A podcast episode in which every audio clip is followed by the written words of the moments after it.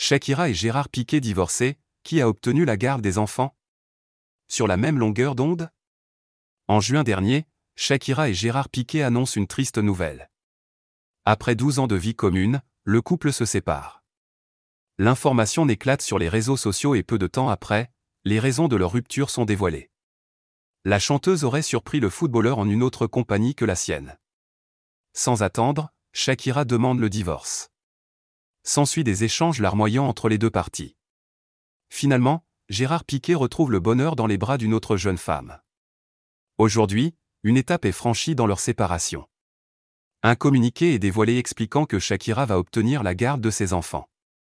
Shakira obtient la garde de ses enfants, elle déménage.